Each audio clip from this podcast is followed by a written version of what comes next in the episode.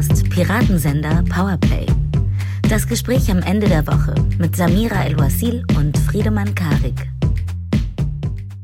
Hi, herzlich willkommen zu einer neuen Episode Piratensender Powerplay. Ihr hört es, ich kann wieder reden, aber die nächste Einschränkung kommt sofort. Es ist eine seltsame Uhrzeit für eine gewisse Samira El-Wasil.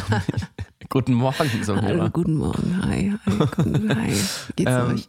es ist 9 Uhr, so, also so früh nehmen wir sonst nie auf, weil 50 Prozent dieses Podcasts um diese Uhrzeit einfach noch völlig mitternachtsmäßig im Tiefschlaf sind.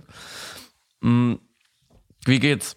Als Teilzeit-Atheistin verwende ich das Wort mit Bedacht, aber es ist eine sehr unchristliche Zeit. Es ist wirklich nicht mein Happy Place auf einer chronologischen Achse, sondern es ist ganz weit weg von meinem inneren Happy Place. Aber ich bin da auf jeden Fall und ich kann mich artikulieren und ich bin sehr froh, dass du vor allem wieder da bist und dass du Stimme hast und dass wir jetzt über die vergangene Woche sprechen können. Worüber sprechen wir denn nicht? Oh, das ist äh, relativ einfach diese Woche, finde ich. Also wir machen hier definitiv keine Literaturkritik über politisch bewegte Briefromane. Das können andere besser, also beides. Und wir sprechen auch nicht über Versprecher von FernsehjournalistInnen, die dann breit gewalzt werden, weil Versprecher sind Versprecher. Warum sollte man länger über sie diskutieren? Es ist so, ich wollte eigentlich anders steigen, Samira, aber es ist so eine Woche, wo man, wenn man auch nur einen Satz zum Geschehen und zu den Aufregern sagt, dann, dann sagt man so Kindergartensätze. Weißt du, Ja. sagt er, ach, der Timo, der hat sich doch nur versprochen, jetzt ärgert den doch deswegen nicht. Und man ärgert sich vor allem überhaupt, dass man in die Falle getappt ist, schon darüber zu sprechen. In dem Moment, wo man sagt, es ist nicht wichtig, hat man eigentlich schon, es ist nicht wichtig, vier Worte Ja. zu viel verschwendet. Gut gezählt. Also, Mathematik funktioniert morgen sechs, Viertel nach fünf schon. Ähm, aber es gibt auch erfreuliche Dinge. Wir haben eine tolle äh, Leserpost bekommen. Ja, von einem Professor Dr. Daniel. Ich sage jetzt nur seinen Nachnamen nicht, weil ich weiß nicht, ob er das wollte, dass wir es sagen, aber ich denke, wenn man sagt Professor Dr. Daniel, kann man sagen, ein Linguist an einer großen deutschen Universität, der uns schrieb auf unsere Episode äh, 112 mit dem Thema nur Deutsch in der Schule.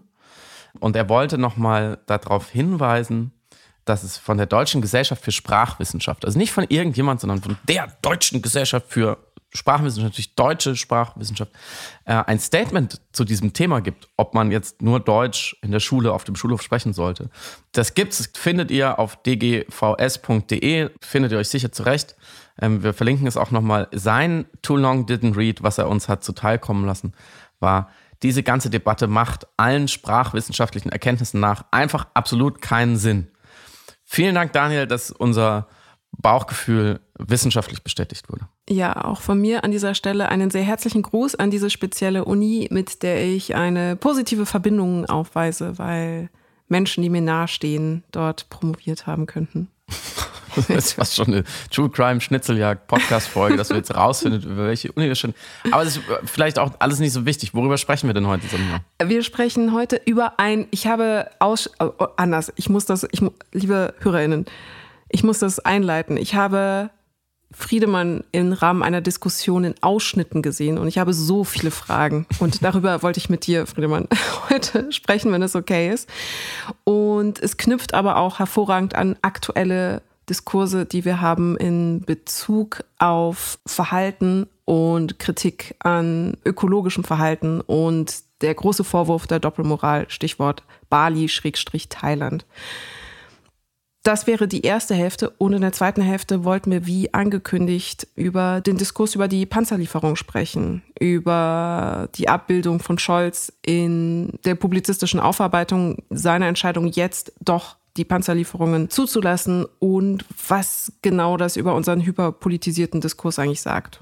Und generell haben wir ja in den letzten Wochen und Monaten, auch lange vor unserer Winterpause, das letzte Mal über den russischen Angriffskrieg in der Ukraine gesprochen. Und das wollten wir natürlich mal wieder thematisieren, wie wir darauf schauen gerade. Wie fangen wir an? Ich fange an mit, was mir auf dem Herzen liegt. Bitte. Da soll es weg. Ich habe Ausschnitte von dir gesehen. Du in einer Diskussion mit Knut Kortzen, Journalist, mhm. BR-Moderator und Autor des Buches Aktivismus. Die, die Weltverbesserer heißt äh, Die Weltverbesserer. Und ihr habt aber über das Thema Aktivismus gesprochen. Mhm. Er wirkte, als sei er dem Konzept skeptisch gegenüber aufgelegt, zumindest kritisch hinterfragend. Und du hast zumindest, soweit ich das sehen konnte, die Debattenpunkte vertreten, die du auch schon in deinem fantastischen Essay zu dem Klimaaktivismus dargelegt hattest. Mhm. Wusstet ihr eigentlich zu dem Zeitpunkt schon um den vermeintlichen Skandal um die zwei KlimaaktivistInnen, die angeblich in Bali waren? wollen, wir zuerst noch mal diese geografische äh, Bestimmung äh, liefern, wo genau sie jetzt eigentlich hingeflogen sind oder sich gerade befinden? Weil das ist ja schon, das ist ja schon so gute. Wir haben ja in letzter Zeit viel über Symbolik gesprochen in diesem Kontext und ich finde es schon so ein gutes Symbol dafür. Für die ganze Qualität nicht nur dieser, dieses Mini-Diskurses um diesen Skandal, sondern eins weiter um den, um den Diskurs um Aktivismus der letzten Monate, als auch um den Klimadiskurs an sich, dass man es nicht hinkriegt, dieses, diese fucking Destination jetzt mal, dass es alle mal kapiert haben, dass es Thailand ist und nicht Bali und was der Unterschied ist. Und wenn man den Unterschied nicht kennt, dass man es vielleicht googelt. Das ist so, das ist so ein Stellvertreten. Das ist bei so vielen Dingen so, dass man denkt, hm, vielleicht fangen wir mal mit dem, mit dem Eimer eins an und wenn, wenn da was unklar ist, dann kann man findet man es in der Wikipedia. Nein, um deine Frage zu beantworten, zum Glück nicht. Zum Glück nicht. Zum Glück ähm, kam dieses Faktum, dass diese zwei Menschen, die äh, vor Gericht stehen wegen Klimaaktivismus, wegen diese, diesen Störungen, dass die nicht vor Gericht erscheinen, was sie offenbar mit dem Gericht auch ausgehandelt äh, hatten. Muss ja nicht immer persönlich erscheinen. Solche und solche Fälle, äh, weil sie eben länger in Thailand sind. So. Und die, das davon wussten wir nicht. Und das ist, ist ja auch eigentlich ich hoffe, du stimmst mir zu, ein klassischer Fall von darüber reden wir heute nicht. Ob Absolut. Ja, diese zwei Menschen dahin fahren, deswegen, äh, da sind wir uns einig, du sagst es jetzt ja nur, weil diese zeitliche Nähe natürlich ist natürlich interessant, weil wenn wir schon davon gewusst hätten, hätten wir am Dienstagabend natürlich Knut Kortzen, äh, Hanna Bittke, die Moderatorin, und ich sicherlich darüber gesprochen. Ich bin ehrlich gesagt froh, weil das heißt, hätte man das erstmal wieder aufrollen müssen. Andererseits bietet es natürlich schon eine Chance, so und jetzt sage ich auch nie wieder den Namen dieser Destillation und dieses konkreten Falles, weil da ist so ein bisschen die Verbindung. Der Umgang mit AktivistInnen und die Ansprüche, die wir an sie stellen, äh, sind mir am Dienstagabend nochmal anders klar geworden, von aus welchen Richtungen da welche Ansprüche sozusagen kommen oder welche, welche Perspektiven. Also durch welche Brille wird auf Aktivismus geschaut und auf AktivistInnen und worauf wird sehr genau geachtet, sagen wir so, ich versuche es so wertfrei auszudrücken wie möglich. Und dann ist natürlich genau dieser Fall in Anführungsstrichen ein sehr gutes sagen wir, ein Beispiel oder ein Beleg dafür. Ähm, und denen wird ja Doppelmoral vorgeworfen. Das heißt, sie, also ne, dieses biblische Wasser äh, predigen, Wein trinken, dass ich sage, hey, ihr müsst X machen und selber mache ich aber Y. Ähm, und wenn man genauer hinschaut, ist das ja, ähm, verstehen wir alle, glaube ich, emotional im ersten Moment den Vorwurf. Wenn man je genauer mal hinschaut, desto unpräziser wird er. Mhm. Was nicht heißt, dass ich dieses Verhalten gut heiße, ist eine ganz andere Frage. Aber ähm, Doppelmoral bedeutet ja eigentlich, wenn ich, ein, wenn ich eine Regel jemand äh, auferlegen äh, will und ich halte mich selber nicht dran. Äh, dazu müsste man ja, um diesen Menschen Doppelmoral vorzuwerfen, müsste man ja feststellen, dass sie Menschen das Fliegen verbieten wollten. Ja, und das haben sie ja nicht gemacht. Ja. Das ist also die letzte Generation will ja was anderes. Ähm, und selbst wenn man sagt, okay, also die letzte Generation macht ja verschiedene Blockade- und Protestformate, aber unter anderem haben sie auch schon Flughäfen blockiert. Und daraus könnte man natürlich ableiten, naja, wenn ihr andere, anderen das Fliegen verhindert, wie könnt ihr dann selber fliegen wollen? Aber auch das ist ja noch keine Doppelmoral, weil sie ja nur punktuell ähm, im Sinne eines zivilen Ungehorsams, im Sinne einer Aufmerksamkeitsökonomie, in einer Störung äh, des, des, des Alltages, um Aufmerksamkeit zu erlangen, ähm, mit dem Adressat der Bundesregierung mhm.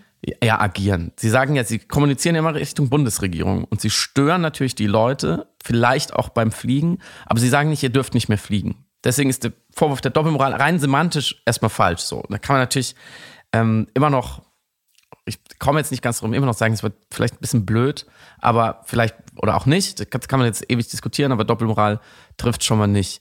Ähm, und andererseits steckt da natürlich drin, dass, ähm, und darüber haben wir auch schon öfters gesprochen, dass man ähm, Leuten, die etwas von der Gesellschaft wollen, vielleicht sogar etwas verändern wollen, etwas Neues wollen oder etwas wollen, dass etwas aufhört, wie zum Beispiel CO2 ausstoßen, dass man instinktiv, und da schließe ich mich auch jeden Fall mit ein, dass man die sich doppelt und dreifach genau anguckt und mhm. sagt, wer ist das eigentlich, der diese Forderungen stellt? Und ich glaube, das ist was zutiefst Menschliches, weil der, der Mensch auf gewissen Ebenen ist einfach in Anführungsstrichen konservativ. Der ist einfach am Status quo erstmal interessiert und weil der Status quo bedeutet ja erstmal, wenn man es jetzt so evolutionär begründen will, also das, was wir gestern gemacht haben, kann nicht so äh, falsch gewesen sein, weil wir leben ja noch. Und wenn wir gestern irgendwas grotesk falsch gemacht hätten, wären wir jetzt nicht mehr da, könnten die Entscheidung gar nicht treffen, könnten gar nicht mhm. darüber diskutieren, ob wir was verändern wollen. Deswegen ist jede Veränderung, die auf den Status quo trifft, die ist erstmal sozusagen ähm, erklärungspflichtig. Und auch die Instanz, die sie vorbringt, ist natürlich erklärungspflichtig. Warum soll ich dir überhaupt glauben? Wer bist du überhaupt? Hast du bist du legitim? Bist du irgendwie integer? Führst du was anderes im Schilde? Insofern ist natürlich eine gewisse Skepsis auch nicht verkehrt. Und ich habe tatsächlich durch viele, viele Diskussionen, gerade im Freundeskreis mit Menschen, die vielleicht eher auch mal konservativen Parteien zugeneigt sind oder deren, deren Wert in der Gesellschaft anders, anders verstehen als ich, anders durchdringen als ich, anders fühlen als ich, auch verstanden, dass es für viele Leute auch sowohl intellektuell, politisch, strategisch ähm, programmatisch wichtig ist, zu, immer zu sagen, wir, wir prüfen doppelt und dreifach, bevor wir irgendwas neu machen, weil bisher hat es ja ganz gut funktioniert, als auch einfach emotional mhm. wichtig ist. Gerade mhm. um sich in einem Kollektiv zu verorten, zu sagen, na, ich bin eher einer von denen, die, die lassen es ruhig angehen. So mal ganz umgangssprachlich formuliert. Und deswegen ähm, glaube ich, ist es völlig, ist es, ist es auch banal und auch in Ordnung, dass wenn jetzt jemand auftritt äh, innerhalb eines Kollektivs, einer Gesellschaft und sagt, hier ist Missstand XY, äh, das finde ich nicht gut, hier sind meine Argumente, lass es uns ändern und hier ist vielleicht noch ein Lösungsvorschlag. Klammer auf, was meine Definition von einem Aktivismus wäre. Also Handeln mit einem Ziel, Handeln ins Kollektiv, mit einem Ziel fürs Kollektiv. So ähnlich steht es, glaube ich, auch bei der Wikipedia, Klammer zu, dass da nicht einfach nur so durchgewunken wird, sondern dass da schon auch auf die Person geschaut wird. Und dann muss man genau aushandeln, wie, wie auf die Person geschaut wird und was ist legitim, sich anzuschauen. Ähm, und das machen wir ja bei PolitikerInnen in einem gewissen Maß auch und handeln auch immer wieder aus, so was ist, wie viel Privatleben darf zum Beispiel eine Rolle spielen im, mhm. im Diskurs? Wann, welche Verfehlungen im Privatleben sind überhaupt relevant für, ein, für, eine, für eine Wählerschaft, für eine politische Meinungs- und Willensbildung? Wie, das ist ja auch immer interessant, zum Beispiel, wie ist es interkulturell verschieden? In den USA darf ein Politiker, eine Politikerin ganz andere Sachen als bei uns. Und das auch mit Gründen. Und das kann man auch immer wieder, wieder, wieder kritisieren. Was ich am Dienstag nochmal, was mir nochmal darüber hinaus nochmal klarer geworden ist, es gibt von, sagen wir mal, rechter, rechtsextremer, reaktionärer, ähm, nationalkonservativer, wie man es auch will, rechtspopulistischer Seite natürlich ein strategisches Interesse daran, progressive, linke, auch mittige AktivistInnen äh, fertig zu machen. Mhm. Einfach mhm. taktisch kalt zu stellen. So. Das ist das eine. Das, ist, das mündet dann in, in Kampagnen, in Hasskommentaren, in, in Schmu Schmutzkampagnen und so weiter. Okay. Und dann gibt es natürlich vom demokratisch rechten, mittigen, konservativen, einigermaßen fairen politischen Gegner gibt es auch ein Interesse, diese AktivistInnen, wie zum Beispiel Klimaschutzaktivistin, ähm, eher klein zu halten, nicht, ihnen nicht so viel diskursive und politische Macht zu geben. Okay, das haben wir auch verstanden. Ähm, ist ja völlig logisch, weil wenn die sich durchsetzen, dann, ne, dann, dann, dann mhm. endet eine Politik, die, die lange vorherrschend war, zum Beispiel in Deutschland. Was ich im Dienstag aber nochmal besser verstanden habe, ist, dass es auch in Milieus, die man früher vielleicht links oder Mitte links oder linksliberal oder wie auch immer, sozialdemokratisch und so weiter, ähm, im Kulturbürgertum, in der Intelligenz und so weiter, auch da gibt es eine extrem kritische, ich würde fast schon sagen, von Reaktanz geprägte Haltung gegenüber ähm, zumindest gewissen Teilen des Aktivismus. Und auch da wird sehr stark über die Person, über das Auftreten, über die Wirkung entschieden und sehr wenig über, über die politischen Anliegen. Mhm. Denn die teilt man ja. Die muss man gar nicht so diskutieren. Und da wird es interessant, oder das wäre sozusagen meine Gegenanfrage an dich, was, was, du für einen Reim dir darauf machst. Warum ähm, haben wir das Gefühl, oder das kann man ja auch festmachen, das ist, glaube ich, mehr als ein Gefühl, dass gerade in der Klimafrage mal wieder die sogenannte Linke so zerstritten ist wie noch nie und sich mhm. so schwer zu eben das, was Bruno Latour die ökologische Klasse genannt hat, so schwer zusammenfindet, wo doch eigentlich im Vergleich zu einem früheren Klassenkampf zum Beispiel oder anderen großen äh, Themen äh, der Linken eigentlich das Ökologische ist ja noch einfacher, das ist ja noch simpler und es müsste ja noch klarer sein, dass man sich dahinter vereinigt. Stattdessen äh, sitzen dann äh, Leute wie Knut Kortzen und ich, die sicherlich sehr viel gemeinsam haben, auf einer Bühne und streiten uns darüber, wie der Titel der Veranstaltung, auch mal der Untertitel, wie viel Aktivismus die Demokratie verträgt. Mhm. Und er hat ein sehr kritisches Buch geschrieben. Und ich glaube, wir brauchen viel mehr Aktivismus. Warum geht das so auseinander? Mhm. Mir ist aufgefallen bei eurem Gespräch, dass immer wieder eine Moralisierung von eigentlich wissenschaftlichen Konsens erfolgte. Also die Angst vor einer Übermoralisierung. Und das ging ja dann immer einher mit dem Vorwurf des Missionarischen und dann äh, einen Schritt weitergehend mit der Idee, dass das Ganze eben sehr religiös oder spirituell aufgeladen ist. Und davor hat man sich dann wiederum auch als Linksprogressiver sozusagen wehren wollen oder Linksliberaler. Ich weiß nicht genau, wo die politische Verortung war, aber was mir eben immer wieder aufgefallen aufgefallen ist, ist das Konzept der Moral im Rahmen eines Klimadiskurses als etwas, vor dem man sich selber schützen möchte, beziehungsweise sein eigenes freiheitliches Leben schützen möchte. Und da ging das dann immer für mich auseinander, weil, und du hast es ja dann auch angemerkt, eben an der Stelle, die ich auch gesehen hatte, dass es eben hier nicht um gut oder schlecht geht. Also es geht nicht darum, gute Weltverbesserer zu finden, die moralisch integer sind, sondern darum, nachhaltig zu handeln, also überhaupt existenziell eine Situation herstellen zu können für kommende Generationen. Das hat mit gut oder schlecht nichts zu tun, sondern mit Leben oder Nicht-Leben. Also banal, trivial oder so apokalyptisch man das ausdrücken möchte, je nachdem, wie man es betrachten möchte. Und damit einhergehend oder genau in dieses Bett sich legend ist ja dann eine ganze Diskussion um die, du hast es zum Glück jetzt gerade auch so schön debunked, äh, die vermeintliche Doppelmoral eben der Personen, die Wasser predigen, aber Wein trinken, um dann hier auch wieder nochmal einen religiösen Bezug herzustellen. Also auch die Vorstellung, dass diese jetzt nun Buße tun müssen oder Absolution erteilt bekommen. Also das Ganze aufgeladen eben mit richtigen und falschen Verhalten. Aber noch ein weiteres Erklärungsangebot, insbesondere in Bezug auf die Reaktanz, die nach wie vor eben erfolgt, wenn man Menschen, die aufgeklärt und interessiert und das Problem verstehend mit einem darüber reden, trotzdem eine Abwehrhaltung entwickeln in Bezug auf das Nachdenken über vermeintlich apokalyptisches oder zumindest mhm. katastrophales Denken ist, ich hatte für Übermedien mich mit dem Philosophen äh, Günther Anders auseinandergesetzt, ein Ex-Mann von Hannah Arendt. Und er hatte in Bezug auf seine eigene Atomangst oder Auseinandersetzung mit einer Atomangst das Konzept der Apokalypseblindheit entwickelt. Mhm. Und diese wiederum, also die Apokalypseblindheit im Sinne von, dass die Menschen alle wissen um eine atomare Angst, aber diese Angst einfach nicht verspüren oder nicht verspüren mhm. wollen und eben eine Wahrnehmungslücke haben in Bezug auf die Apokalypse, die eintreten könnte durch einen Atomschlag. Wir sind kurz nach dem Zweiten Weltkrieg und eine gewisse Stimmung, eine historische Stimmung, die da ist, aber die einfach so in der Fluffigkeit der 60er Jahre dann untergegangen ist. Und das hat ihn umgetrieben, weil er sagte, wenn es uns alle treffen kann, betrifft es uns alle. Also wie können die Menschen sich nicht mhm. so verhalten, als würde es nicht alle betreffen? Und er hat damit einhergehend mit dem Begriff der Apokalypseblindheit die Idee der prometischen Scham entwickelt. Mhm. Die prometische Scham beschreibt die Scheu oder die Angst, die man hat vor der Demütigung, die man empfinden könnte, wenn man merkt, dass man durch die eigene Schöpfung, also technologische Schöpfung, Innovation sabotiert mhm. werden könnte.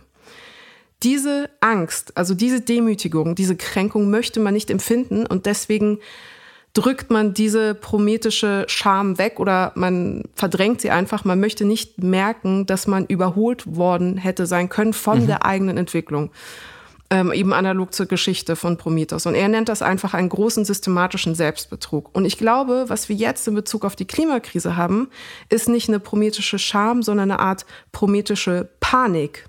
Mhm. Weil jede pessimistische Prognose, die wir serviert bekommen, die wissenschaftlich belegt ist, die wir von ForscherInnen und KlimajournalistInnen und WissenschaftlerInnen bekommen, ist gleichzeitig eine Klage über das, was man früher fälschlicherweise für richtig hielt. Mhm. Und diesen Schmerz oder diese Kränkung muss man gerade zulassen lernen. Das heißt, wir haben im Grunde genommen zwei Krisen, die wir verhandeln. Nämlich die Klimakrise, die auf einer Zeitachse vor unseren Augen liegt und dann nochmal eine innere Krise darüber, dass alle Gewissheiten, die man bis dato hatte, sich als falsch erweisen. Mhm. Das heißt, ein äußeres Trauma, das gerade auf einen zustürmt und ein inneres Trauma, was man auch verwalten muss.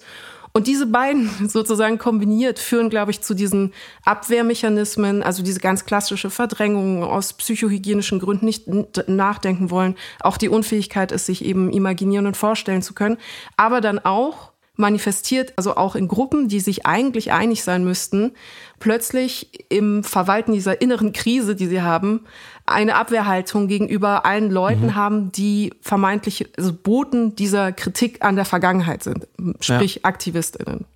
Und das kommt da zusammen. Und ich glaube, wir haben gerade jetzt diese Übergangsphase, diese Wachstumsschmerzen an der Wirklichkeit. Und ich würde noch einen letzten Begriff, sorry, das ist jetzt super begriffslastig geworden, äh, von äh, Jonas Scheible, den er in seinem interessanten Essay Was, wenn es schlechter wird, äh, für den Spiegel zitiert hat. Er hat ihn nicht etabliert, er hat ihn zitiert von einem Klimaforscher und er sagte, wir sind gerade in einer transapokalyptischen Phase also einem Verständnis darum, dass eine Katastrophe eintritt und einem Verwalten dieses Verständnisses. Das heißt, die Wahrnehmung der Katastrophe ist noch nicht da, aber der Übergang dorthin findet gerade statt und das nennt er eben transapokalyptisch. Und das fand ich irgendwie hilfreich, weil ich dachte, vielleicht muss unser, also es klingt, ja, sorry, es klingt natürlich total äh, devastating, es klingt wirklich sehr destruktiv. Nein, es klingt irgendwie optimistisch, als wir sind halt in der Übergangsphase, danach wird es besser glauben wir eben Jonas Scheibler oder glauben wir den KlimaforscherInnen äh, natürlich eher nicht. Also es, die, die guten Jahre sind eher vorbei. Aber was ich hilfreich fand an dem Begriff war, ein Gefühl oder ein Verständnis dafür zu bekommen, warum es die ganze Zeit noch sich anfühlt, als wäre da so viel Sand im diskursiven Getriebe. Also dass wir so langsam vorankommen an manchen Stellen und dass so viel Widerstand und Zähigkeit da ist. ist im Grunde genommen, weil wir eben in einem transformativen Moment sind. Was Geschichte ja sowieso ist. Es ist ja ein, ein, eine Illusion unserer Geschichtsschreibung zu denken. Es gibt dann diese Markierungspunkte und da ist dann ein, hört die Geschichte auf oder fängt eine andere an, bis auf emblematische Daten. Aber ich finde die Idee des Transapokalyptischen irgendwie als Begründung dafür, warum unsere Gespräche gerade manchmal gefühlt so in komische Konflikte gehen, die gar nicht notwendig wären oder die irgendwie sich unproduktiv fühlen, äh, hilfreich. Deswegen biete ich den jetzt noch an. Ja, fantastisch. Auch die prometische Scham. Ich meine, Leute, es ist Wochenende und ihr hört was über die prometische Scham. Ist doch toll. das ist ein richtiger Fun-Podcast mal wieder. Ähm, nach, nach allem, was du gesagt hast, dem ich allem sehr viel abgewinnen kann, habe ich alles falsch gemacht am Dienstag. Weil ich mich immer wieder quasi dabei ertappt habe, in der Öffentlichkeit auf einer Bühne vor Publikum mit zwei MitdiskutantInnen nochmal zu erklären, wie schlimm eigentlich diese Klimakatastrophe ist. Mhm. Weil sie natürlich zu der Frage, was erlauben sich diese AktivistInnen, muss natürlich, wenn man sich nicht grundsätzlich einmal am Anfang einig ist, wogegen die kämpfen oder was die wollen, dann wird es natürlich schwer.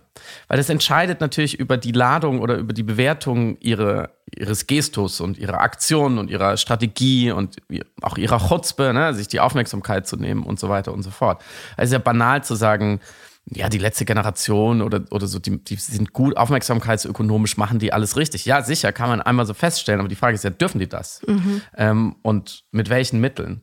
Genau, und das wollte ich nochmal sagen. Es ist ja auch für mich müßig und auch nicht besonders erfüllend, sage ich jetzt mal. Und ich finde es auch nicht super interessant, ähm, erwachsenen, aufgeklärten, gebildeten Menschen, die sicherlich gut darüber Bescheid wissen, nochmal zu sagen, wie schlimm 2050 oder 2100 wird, wenn wir nicht umsteuern. Mhm, mh. ja, aber man hat immer wieder das Gefühl, man, man, muss es doch immer wieder klar machen, weil die Energie der Diskussion so weit davon weg ist und so dann dabei verharrt, ob jetzt Greta Thunberg äh, dieses Foto gestellt hat oder nicht, dass man immer wieder sagen, Leute, aber es geht doch ums Ganze.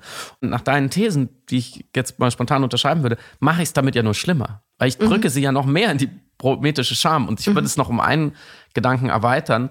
Also erstens war im Publikum ein sehr interessanter älterer Herr, der äh, in 1982 äh, die Friedensdemos im Bonner Hofgarten mitorganisiert hat. Und der hat nochmal ganz klar, ich habe den dann so ein bisschen gefragt, wie war das damals? Da waren ja Hunderttausende, vielleicht Millionen Deutsche wirklich gegen den NATO-Doppelschluss, gegen die Nachrüstung, gegen die Stationierung von Atomraketen, von amerikanischen Atomraketen in Deutschland. So. Und das schließt dann auch an unser nächstes Thema so ein bisschen an. Aber da war, da, na, da war, da war die Linke war vereint. So. Und die hat gekämpft gegen diese Politik, die übrigens ein SPD-Kanzler Helmut Schmidt ähm, verantwortet hat, interessanterweise. Und der sagte auch ja damals, da, da waren die Lehrer geschlossen äh, mhm. für uns. Und die, die Hälfte davon war in der SPD und die andere Hälfte war auch für den Frieden, äh, außer die letzten Altnazis. Oder ähm, die Gewerkschaften, die waren alle da. Die, die mussten wir gar nicht, die, die kamen einfach. Wir haben es gar nicht koordiniert, die kamen einfach. So, und heute ist es ja viel schwerer, all diese Blöcke, die gibt es erstens so nicht, nicht mehr so stark, und die dann zu aktivieren für dieses ökologische Ziel. Was ja irgendwie, finde ich, fast noch ein bisschen grundlegender ist als, als die Atomraketen. Ich will es jetzt nicht gegeneinander aufrechnen, aber so. Und mir fällt dazu dann tatsächlich immer der, weil das, das das zweite Aufregerthema ist und auch an dem Abend immer wieder zur Sprache kam hinsichtlich Aktivismus, ist der, die Wokeness, die sogenannte. Also der, der Gender-Diskurs, der Rassismus-Diskurs äh, und so weiter und so fort. Also geht es ja auch viel auch um, um Transrechte, wo, wo sich unfassbare Emotionen daran entzünden, wo man denkt, so ist es, ist es wirklich so wahnsinnig wichtig, was, dass diese Leute jetzt gleichgestellt werden? Ist es euch so wichtig? Ist, ist this the hill you wanna die on? Anscheinend äh, erzeugt es in Leuten einfach extreme Gegenwehr oder extremes Unbehagen. So. Und ich glaube, dass, dass die Verbindung zum Klima und der, eine, eine große Quelle der, der Kritik und das sich so auf die Hinterbeine stellen, sagen, was wollen die eigentlich und wer sind die eigentlich und was soll das, liegt darin, dass also in der, in, in der linken oder linksliberalen Milieu oder im progressiven Milieu in Teilen, vielleicht dann auch in, in älteren Semestern, sagen wir so, die jetzt nicht 22 sind und gerade auf der Uni oder so, dass das oft Leute sind, die Jahre und Jahrzehnte in, sich in der Gesellschaft verordnet haben, sagen wir mal auf einer moralischen Dimension und die hatten so den, den Moral High Ground. Mhm. Die hatten so das gute Gefühl, also diese Rechten und diese CDU und die, und die Christinnen und so und die, dieses ganze komische bundesrepublikanische Deutschland, da sind wir fortschrittlicher. Und wenn die nur, wenn die uns folgen würden, wenn die das machen würden, wenn die so leben würden wie wir, so liberal und gegenüber äh, den, den Schwulen und den Lesben und so, ne, so 90er Jahre Diskussion und den Ausländern, so, ich benutze jetzt mal die Begriffe von damals, wenn die so, sich so denen gegenüber so verhalten würden wie wir, wäre es eine bessere Gesellschaft. Und auf einmal werden die Links überholt, mhm. aus ihrer Sicht.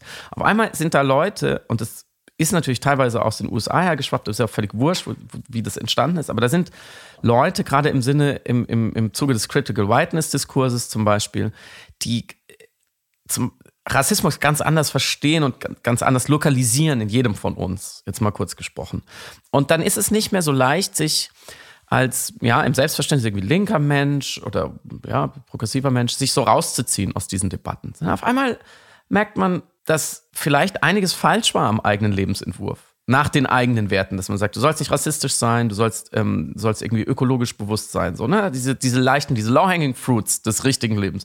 Und dann merkt man so, oh, jetzt müsste ich eigentlich, wenn ich jetzt nicht grundlegend was ändere an meinem Denken, aber auch an meinem Handeln, an, meinem, an meiner Positionierung, an meinem Lebensstil, dann bin ich auf einmal rechts.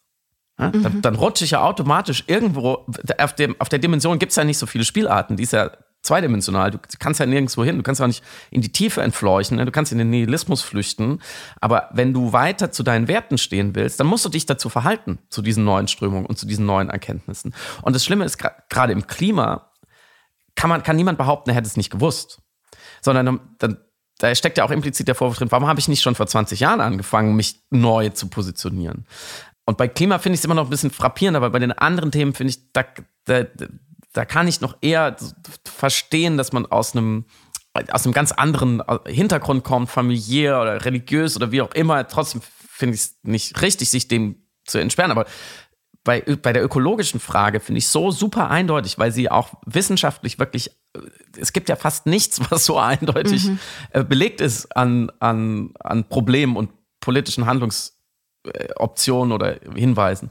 Und dagegen dann sozusagen in die Opposition zu gehen, so aus, aus so einer, ja, politisch existenziellen Angst. So, wo stehe ich denn überhaupt noch? Ne? Wenn, wenn, wenn, wenn diese Luisa Neubauer, wenn diese Greta Thunberg, wenn diese Leute Recht haben, woher kann ich denn da doch Recht haben? Dann bin ich ja, ist der Unterschied zwischen mir und Friedrich Merz nicht mehr so groß. Und mein ganzes Leben lang habe ich viel dafür getan und habe viel Identität daraus gespeist, dass ich ich bin der Antagonist von Friedrich Merz. Ich bin ja der Gegner. So, und diese Leute in der Mitte, das ist die Parallele zu, zum Critical Whiteness-Diskurs, wo die, zum Beispiel die Rassismus, Antirassismus-TrainerInnen immer sagen, die, die schwierigsten Kundinnen, das sind die Linken. Mhm. So, weil die, die, die Rechten sagen entweder, könnt mir, ist mir alles scheißegal, oder die können vielleicht dazugeben, ja, stimmt, ja, manchmal bin ich, manchmal bin ich da, habe ich doch auch irgendwie so einen gewissen Rassismus in mir, aber der ist irgendwie, es ist ja normal, oder der ist auch gesund, oder die sind schuld. Aber dass im Linken dieser Satz über die Lippen kommt, so ja, da, da, da habe ich mich jetzt auch rassistisch verhalten, ist natürlich ein ganz anderer Identitätskonflikt. Und ich glaube, das kann man ein Stück weit schon auch aufs Klima übertragen, zuzugeben. Erstmal vor sich selber und dann vor der Welt zu sagen, ja, fuck wir, wir, die wir doch immer die Probleme so gut erkennen und die wir immer alles analysieren und die wir immer auf der richtigen Seite standen, in der Frage haben wir grotesk versagt. Mhm. So, wir haben gegenüber diesen jungen Leuten, wenn man das Generationenthema aufmachen will, da haben wir wirklich, ich will jetzt nicht mit Schuld operieren, aber da haben wir wirklich, sind wir unserer Verantwortung nicht nachgekommen und wir hätten es besser wissen müssen. Und da kommt sozusagen die prometische Scham, das ist sozusagen eine, so, ich finde, ich keinen besseren, politidentitäre Scham, so, wer, wer bin ich noch? Als eine, mhm eine, eine gewisse politische, ja, identitäre Obdachlosigkeit. Man mhm. sagt, okay, dieses sichere Obdach des, des Moral High Grounds wurde, wird uns da genommen. Gleichzeitig hat man ja auch keinen Vektor der Energie. Wo, wo will man dann hin mit der Kritik? Das, das finde ich ja so interessant. Da baut sich ja teilweise eine große Energie auf. Das sind kluge Leute, belesene Leute, die können ihre Kritik auch formulieren. Ähm, die sind auch engagiert, die sind politisch wach, ja, die wollen auch teilnehmen. Und dann geht 90 Prozent ihrer Energie gegen den Aktivismus mhm. oder, gegen die Grünen. Und das merkt man ja, warum ist das so? Und meine einzige Erklärung ist, weil sie entweder sich ähm, beim Hoffen gestoßen haben, wie es schon von, von Adorno heißt, weil das, der eigentliche Adressat ihrer, ihrer Kritik und ihrer Energie, nämlich der fossile Kapitalismus, zum Beispiel Konzerne und die Leute, die Politik für sie machen, die sind taub. Das ist völlig frustrierend also du kannst sich auf eine Bühne setzen und Shell kritisieren, die jetzt wieder Rekordgewinne gemacht haben oder RWE oder ExxonMobil. Da weiß man schon, das bringt nichts. Diese Kämpfe hat man ja schon, man ist ja schon in der Zeit aufgewachsen, wo ich gesagt, das bringt eh alles nichts. 80er, 90er, Nullerjahre, ähm, dann Neoliberalismus so. Und ich glaube, wenn wir es nicht schaffen, äh, um es mal halbwegs positiv zu formulieren, wenn wir es nicht schaffen, diese ökologische Klasse langsam aber sicher aufzubauen und genau uns alle, diese Leute und uns, wenn man diesen Graben aufmachen will, zusammenzuholen, und ja, vielleicht auch äh, eine Juli C und alles, was daran hängt, in einer ökologischen Klasse zusammen mit der letzten Generation zu fassen, dann haben wir keine Chance. Mhm. Weil dazu sind, ist die Gegenseite zu stark. Und deswegen sind auch heterogene Sammelbecken so attraktiv. Also wo gar nicht das Gefühl da ist, dass man Teil einer, einer homogenen Gruppe sein muss, sondern ein Angebot hat, was eigentlich nur auf dem Nein beruht. Also deswegen hat man verschiedene äh, gesellschaftliche Bewegungen in den letzten zwei Jahren gehabt, die sich auszeichneten durch eine ganz seltsame Heterogenität, aber deswegen funktioniert haben untereinander, aber sich zumindest darauf mhm. einigen konnten, zum Beispiel antidemokratische Kritik äußern zu wollen oder gegen den Staat agieren zu wollen und so weiter. Und deswegen äh, fand ich eben auch das Buch von äh, Bruno Latour oder die Idee der Ökolo ökosozialen Klasse eben so reich. Und noch ein Aspekt zu dem, was du beschrieben hast, diese politische Identitätsscham sozusagen. Die Ironie will ja, dass je größer das schlechte Gewissen ist in Bezug auf die Wirklichkeit anlässlich des eigenen Verhaltens, umso größer natürlich der Triumph, wenn jemand anderes dabei erwischt wird, das falsch mhm. zu machen, wofür man sich selber schon die ganze Zeit schämt. Und dann umso größer natürlich die Abgrenzung und Abgrenzungs- und Distanzierungstendenzen um quasi aus einer Projektion heraus dann aber äh, besonders gut das, das eigene schlechte Gewissen entweder übertünchen zu können oder überwinden zu können. Nur so kann ich mir auch erklären, dass man besonders unerbittlich jetzt mit diesen beiden Aktivistinnen umgegangen ist, eben aus verschiedenen Kreisen, weil, glaube ich, die Möglichkeit hier kurz das eigene schlechte Gewissen eben abzuleiten, so dankbar angenommen worden ist anhand der beiden. Wie gesagt, auch von Leuten, die selber Teil der ökologischen Bewegung sind und jetzt aber sagen, ja, aber so wie die das gemacht haben, haben die jetzt alles kaputt gemacht. Klassisches Ableiten. Ich hatte noch einen dritten Punkt, er fällt mir gerade nicht ein, aber vielleicht später, dann werde ich ihn noch kurz anmerken. Aber ich glaube, das, was du auch gerade so schön beschrieben hast, oder insgesamt der äh, Umgang eben mit Wissenschaft in der Gesellschaft, ist auch Ausdruck dessen, was wir im Podcast schon beschrieben und besprochen hatten als sogenannte Hyperpolitik. Das hatte ähm, Autor Anton Jäger auf Jakobin sehr schön beschrieben. Also die Idee der Hyperpolitik, dass alles politisiert ist, so sehr, dass nichts mehr politisch ist, also politisch politisch, äh, sondern Stellvertreterhandlungen plötzlich eine politische Aufladung mhm. erfahren und dann die ganze Zeit darüber gesprochen wird und dadurch die Illusion eines politischen Waltens und Handelns erfolgt, der aber in sich in der Umsetzung dann gar nicht politisch ist. Also dann regt man sich einfach jetzt dann über irgendwie Flüge nach Thailand auf oder so mhm. und denkt, das ist jetzt die große Weltpolitik. Und diese Hyperpolitik und der Begriff führt mich zum Umgang beziehungsweise zur publizistischen Aufarbeitung der Entscheidung von Olaf Scholz, nun die Panzer zu schicken in die Ukraine, weil die letzten zwei Wochen zumindest auf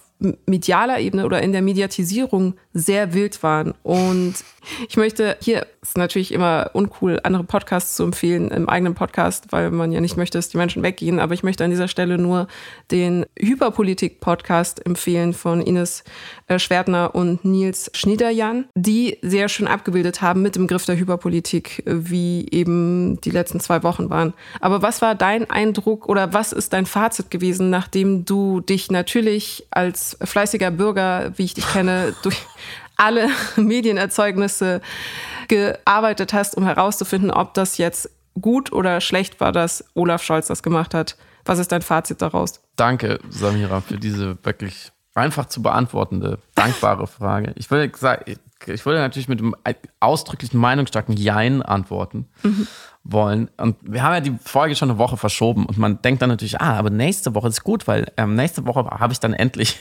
Antworten auf Fragen, die sich stellen. Ich sage immer noch keine. Ich glaube auch, dass ein Teil des Problems, äh, was du ja schon angeschnitten hast hinsichtlich Diskurs, ist, dass sehr viele Leute versuchen, sich eine Meinung zu bilden, was ja auch richtig so ist in der Demokratie, aber es unheimlich schwer ist. Unheimlich schwer, weil man natürlich mit einer ähm, großen, ich glaube, der PolitikwissenschaftlerInnen sagt Latenz auch rechnen muss. Also mhm. ähm, nicht Latenz im Sinne von Verzögerung, sondern ähm, Dinge, die man nicht, nicht, sieht, die man nicht mitbekommt, die auch zu Recht da darf auch in, in, in solchen Fragen, bei solchen Verhandlungen, finde ich es auch richtig, dass man nicht alles mitbekommt. Und äh, da kann man natürlich der Bundesregierung auch immer schlechte Kommunikation vorwerfen. Das ist so ein, finde ich, auch so ein Standardvorwurf geworden. Das stimmt auch, das kann man auch noch drüber reden, aber es gibt auch Dinge, die kann man einfach als Kanzler oder als Politiker in so einer Situation einfach nicht kommunizieren. Und dadurch, finde ich, gibt es auch Fragen, auf die ich mir einfach keine Meinung bilden kann. Also, wo man scheitern muss. Ich finde, was, was es gebracht hat oder was mir als Bürger sozusagen gebracht hat, diese,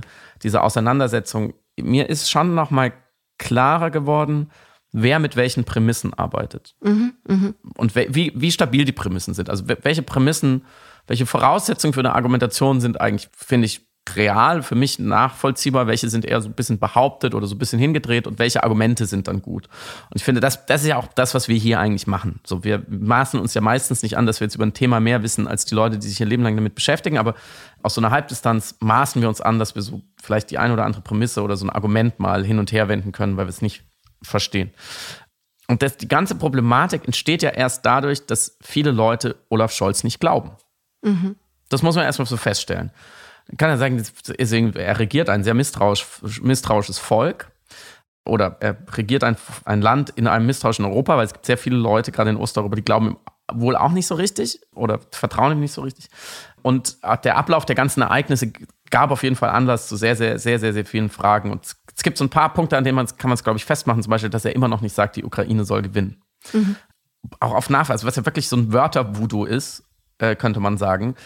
Angst hat, wenn er es sagt, dann passiert es auch oder passiert es nicht? Verjinxt das? Glaubt der Bundeskanzler an Verjinxen? Oder was wäre die Konsequenz? Also was, was, was würde das ändern? Stattdessen sagt er im, im großen Interview wieder dreimal, Russland muss scheitern oder ähm, die Ukraine darf den Krieg nicht ähm, verlieren. Okay, aber das sind so, da, da, da gehen so Korridore auf, wo man sagt, hm, dieser Mann, der sonst, glaube ich, nicht zur Esoterik neigt ähm, und nicht anfängt, der Ukraine das Horoskop zu, zu deuten, da scheint er fast schon so abergläubisch. Das darf man nicht sagen. Und dadurch gehen da so Fragen auf. Und ich, ich glaube, um es klar zu machen, diese Fragen, die sich ja jeder von uns stellt, die einerseits aus dem Krieg an sich kommen, zum furchtbaren Krieg, wie, wie kann man das beenden? Wie kann das aufhören? Und andererseits, machen wir das Richtige, um es zu beenden und macht unser Bundeskanzler, unsere Regierung das Richtige, um es zu beenden? Die Frage wird ja sehr unterschiedlich beantwortet. Äh, von wir sollten keine Waffen mehr liefern bis zu wir sollten ganz viele Waffen liefern, jetzt mal grob gesagt. Und ich glaube, die zwei wichtigsten Prämissen oder Arten, das anzugehen, sind einerseits, denken wir diesen Krieg, und ich vereinfache es jetzt mal so, dass man es ganz klar, dass man sich quasi für eine Seite unterscheiden kann, denken wir diesen Krieg sozusagen von der Draufsicht aus dem Weltall äh, und dann eher von der Ukraine her, weil die Ukraine ist ganz klar das Opfer und es muss das Bestmögliche für sie getan werden und, das, und sozusagen zu einem super bad Happy End hinzusteuern. So, was ist das Maximale, was man da erreichen kann? Oder denken wir diese Frage eher von Deutschland her? Mhm. Aus, einer, aus, einer, aus einer deutschen Perspektive. Und ich glaube, da gibt es schon zwei Abzweigungen, weil ich stelle fest, dass die Leute, die auch sehr laut und sehr vokal und auch mit guten Argumenten äh, sagen, mehr Waffen, äh, free the Leopards äh, und, und jetzt gibt ihnen auch noch Kampfflugzeuge und wir wollten es ja eh von an, Anfang an. Äh, die argumentieren halt von der Ukraine her, weil die sagen, die, mhm. die, die, werden da ermordet, die werden abgeschlachtet und es ist ihr Territorium und Russland darf das nicht machen, also so. Und die Leute, die sagen, so, hm, wir müssen, so, der, wie der Bundeskanzler, wir müssen schauen, wir brauchen keine Alleingänge und wir brauchen unsere Partner. Das ist natürlich eine, eine rein aus einer deutschen Perspektive. Und ich sage nicht, dass das eine besser ist als das andere. Es hat natürlich schon auch was mit Empathie zu tun, es hat aber auch was mit der Position zu tun, in der man ist. Weil als Bundeskanzler ist man dazu eingeschworen, äh, Schaden vom deutschen Volk fernzuhalten. Das ist der, der, der Urspur. So. Und die zweite Grundsatzfrage, glaube ich, die man sich beantworten muss, die viel weniger diskutiert wird als diese erste Frage, ist, wie wahnsinnig ist Wladimir Putin? Mhm. Und da redet keiner so richtig drüber. Aber die meisten Leute argumentieren aufgrund einer Annahme. Die eine Seite argumentiert so nach dem Motto, das ist, das ist ein Irrer mit, dem, mit der Hand am Atomknopf. Deswegen müssen wir super vorsichtig sein, zum Beispiel. Und die andere Seite argumentiert eher mit einem sehr rationalen Wladimir Putin, der sich auch abschrecken lässt. Und ich glaube, es gibt viel mehr Anzeichen für die zweite Variante. Deswegen bin ich an, in der Frage bin ich sehr, sehr, sehr, sehr entschieden und finde, dass wir da, dass da einiges falsch gemacht wird, auch gerade in der Kommunikation, weil diesem rationalen Wladimir Putin und der rationalen russischen Führung wird immer wieder in die Karten gespielt und dieses Bild, und damit beende ich meine Nicht-Antwort vom Frosch, der langsam gekocht wird, was mhm. wohl Olaf Scholz gerne bemüht. Und dass er und Biden sind ja die Köche, die transatlantischen, die Wladimir Putin langsam kochen. Das wäre meine Gegenfrage an dich. Hast du das Gefühl, Wladimir Putin wird hier langsam gekocht oder wird hier jemand anderes langsam gekocht? Ich glaube nämlich, es ist die Ukraine. Das ist interessant. Das hatte Marina Weißband auch bei Anne Will angedeutet, dass es darum geht, eine langsame Zermürbung der Ukraine erfolgen zu lassen durch diese Salamitaktik in der Lieferung der Waffen, weil der Stand jetzt ist, dass natürlich diese militärische Ausrüstung, auch die Panzer, nicht reichen werden, um äh, diesen Krieg natürlich. auf militärische Art und Weise zu beenden. Gleichzeitig erfahren wir, dass die Panzer, die von den USA geschickt werden, jetzt noch Monate brauchen, bis die ausgeliefert werden, was unglaublich viel Zeit ist im Rahmen eines Krieges. Sprich, wir haben hier eine offensichtlich militärisch oder durch Munitionierung erfolgende Korrosion eines Landes. Ich wüsste aber nicht, was der militärstrategische oder außenpolitische Hintergedanke sein könnte, außer einfach den Krieg künstlich zu verlängern, um dann wiederum Russland auszuhöhlen bzw. zu zermürben. Aber ich wollte noch ergänzen, was du gesagt hast. Das macht nämlich auch für mich eine Bewertung insgesamt und die möchte ich mit euch auch allen teilen um auch sichtbar und transparent zu machen, dass wir manchmal einfach selber es nicht besser wissen können, weil es auf Grundlage der Informationen so schwer ist, weil man gedankliche Entscheidungen treffen muss, von, wie du gerade so schön beschrieben hast, welcher Prämisse man ausgeht. Es fängt schon damit an, ob man eben außenpolitisch, militärstrategisch oder kriegsethisch beziehungsweise moralisch argumentiert, in welche Richtung man sich gedanklich bewegt. Und dann, wenn man ins Militärstrategische oder ins Außenpolitische geht, kommt dann die Frage, welche Interessen sind da noch involviert und dann gleichzeitig geht man davon aus, wie du es gerade benannt hast, dass eine, ein atomarer Schlag, eine Eskalationsdominanz von Russland ausgenutzt werden kann und wird oder eben nicht. Und auch da gehen tatsächlich auch in der Militärforschung, also von Expertinnen, die Einschätzungen in Graden auseinander. Also die Stiftung Wissenschaft und Politik, die da gerade massiv Analysen dazu veröffentlicht, behält sich da sehr vorsichtig bedeckt. Also sagt mhm. die Wahrscheinlichkeit eher nein, aber wir können es nicht ausschließen. Genauso die Russland-Expertin und die ehemalige US- Regierungsberaterin Angela Stant, die gerade im Spiegel ein Interview gegeben hat, gesagt, sie glaubt ihr ja nicht, aber sie kann sich ausschließen. Das heißt, da hat man dann schon, äh, wie du es beschrieben hast, die eine Abzweigung. Und dann natürlich die Perspektive. Und die Perspektive, glaube ich, überschneidet sich dann mit der Frage, ob man eine moralische Position einnimmt oder nicht eben äh, eine moralische Seins, dass man auf der Seite oder solidarisch auf der Seite ist, äh, des Landes, das überfallen worden ist und dann natürlich dieses Land unterstützen muss. Und dann, letzter Punkt, für wie eskalationsbereit hält man dann eben den äh, Kriegsanfangenden, also Putin. Und wie manifestiert sich dann diese Eskalationsbereitschaft? Weil man könnte sagen, man könnte argumentieren, die atomare Gefahr ist ein Problem. Man könnte aber auch sagen, wenn man hier jetzt nicht Einhalt gebietet, dann ist der russische Expansionismus in zweiter Ordnung dann eine weitere Gefahr, ja. die genauso wahrscheinlich, also wenn man argumentiert, oh, der ist, der ist jetzt in einem Tunnel, äh, in einem politischen Tunnel, dann ist ein russischer Expansionismus mindestens dann genauso wahrscheinlich. So, und das alles, um zu sagen, all diese Faktoren, wenn man sich das jetzt als eine Art 3D-Schachmatrix vorstellt, wo all diese verschiedenen Aspekte mit einspielen, dann finde ich es extrem frustrierend, fast in seiner Unübersichtlichkeit und verbunden über allem schwebend der Schrecken dieses Krieges, der auch gerade stattfindet und der auch Menschenleben fordert, der als, als Schlussfolgerung ja nur gelten lassen kann, dass der Krieg so schnell wie möglich beendet wird. Und ich kann aber, wenn mich dann jemand fragt, wie soll das dann sein, wie soll das stattfinden, nichts antworten. Es fällt mir einfach unglaublich schwer, da irgendwie eine Aussage dazu tätigen zu können, die nicht konfus und diffus ist, wie gerade meine letzten drei Minuten, die ich gerade hier verbalisiert habe. Es tut mir leid. Da atmet sogar Friedemann Karik schwer ein. Es gibt nur unschöne Varianten, wie dieser Podcast jetzt weitergehen kann, ehrlich gesagt. Weil man kann jetzt auch noch mal allen Gegnern dieser Waffenlieferung könnte man jetzt noch mal argumentative Löcher nachweisen. Ich finde, was viel zu selten gefragt wird, ist, was ist denn die Alternative? Also wenn mhm. man sagt, ich will einfach, ich will einfach nicht mehr, dass wir da irgendeine Rolle mitspielen, keine Lieferung mehr, so. Dann denke ich, okay, aber dann denk mal einen Schritt weiter. Was ist denn dann, was, was bedeutet das denn? Und das würde ja, und da sind sich ja alle einig, sowohl in der Rückschau hätte es bedeutet, dass Russland dieses Land einfach besetzt, unterwirft, und zumindest in Teilen, das haben sie gezeigt, daran kann man sich festhalten, genozidal versucht zu russifizieren, sagen mhm. wir jetzt mal, mit allen schrecklichen Kindesentführungen und Deportationen und Folterkeller und so weiter, mit allen schrecklichen Konsequenzen. Da muss man das auch sagen. Da muss man sagen, das ist dann halt der Preis. Die Ukraine ist jetzt halt, liegt jetzt halt irgendwie schlecht und ist jetzt halt Putin hatte Hunger und das ist jetzt halt so. Und da, das finde ich, da muss man sozusagen, wenn man, wenn man die Prämissen geklärt hat, dann muss man auch sozusagen die Konsequenzen, die werden zu selten diskutiert.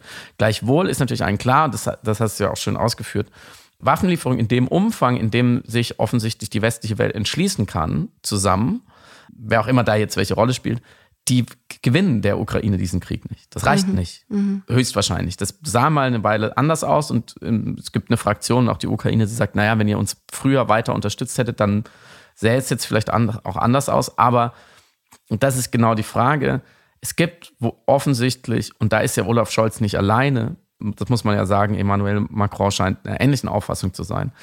Es gibt gewichtige Stimmen, die wahrscheinlich Angst davor haben, dass Russland den Krieg gewinnt, die aber auch Angst davor haben, dass die Ukraine den Krieg gewinnt, weil dann würde eine wie auch immer aussehende Reaktion Russlands folgen.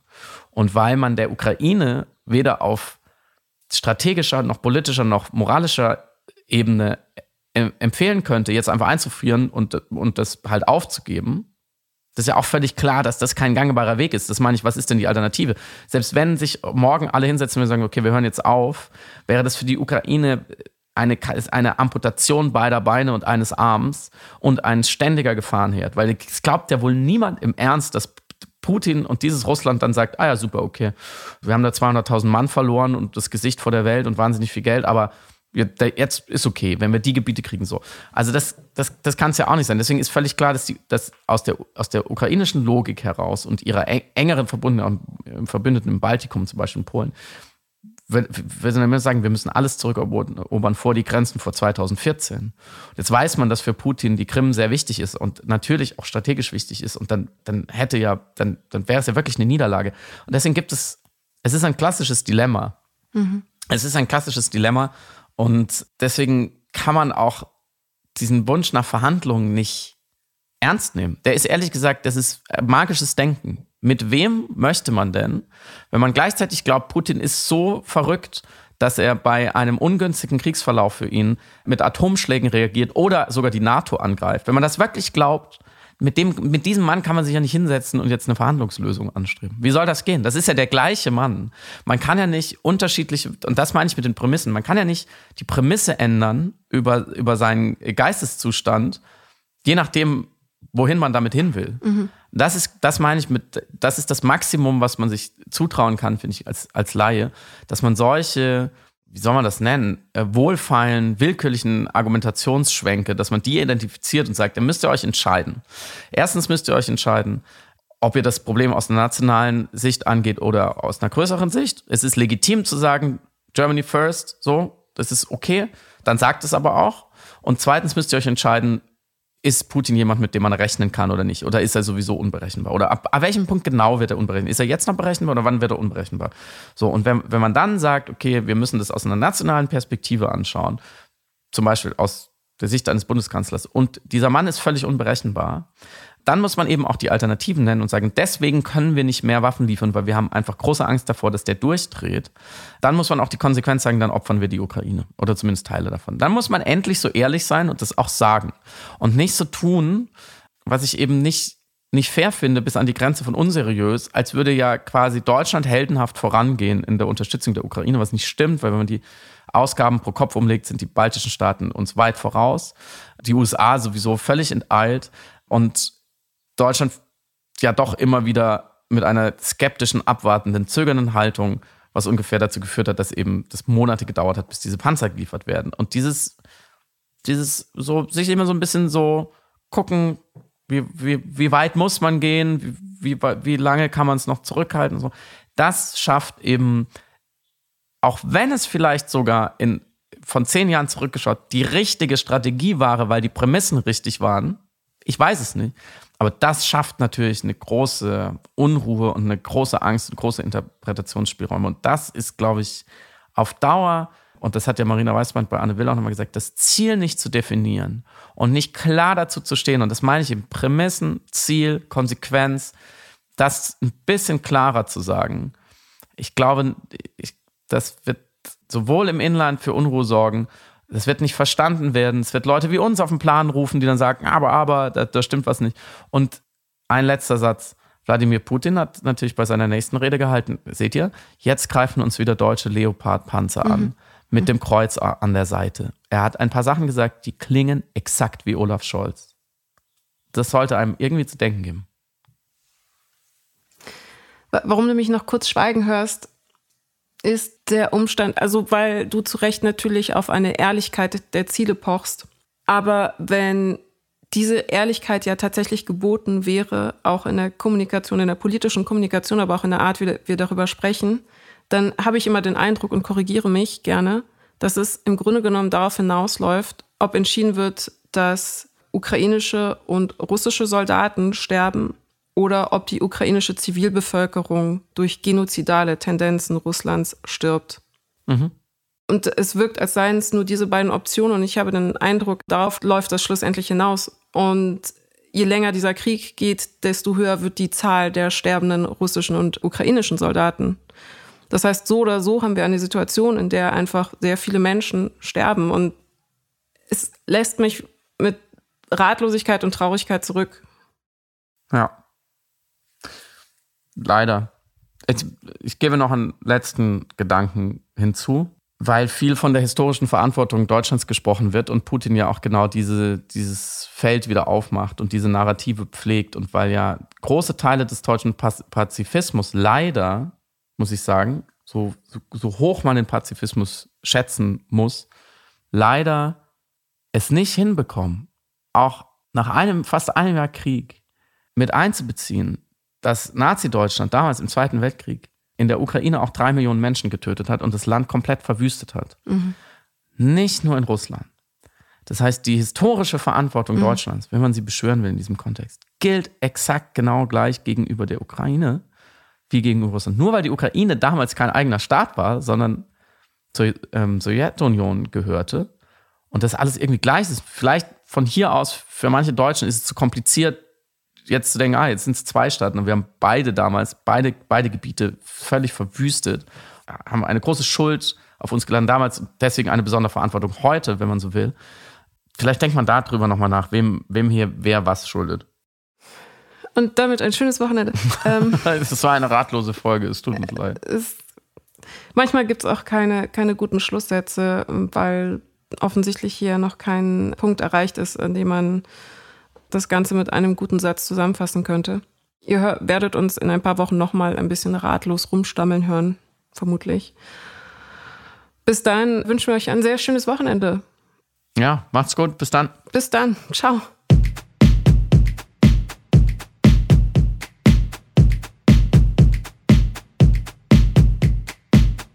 Du hörst Piratensender Powerplay.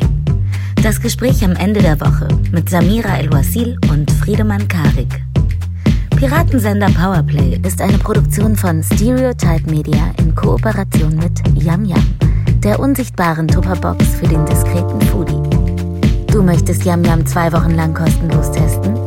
Abonniere diesen Podcast überall und gewinne gutes Korma. Bon Appetit!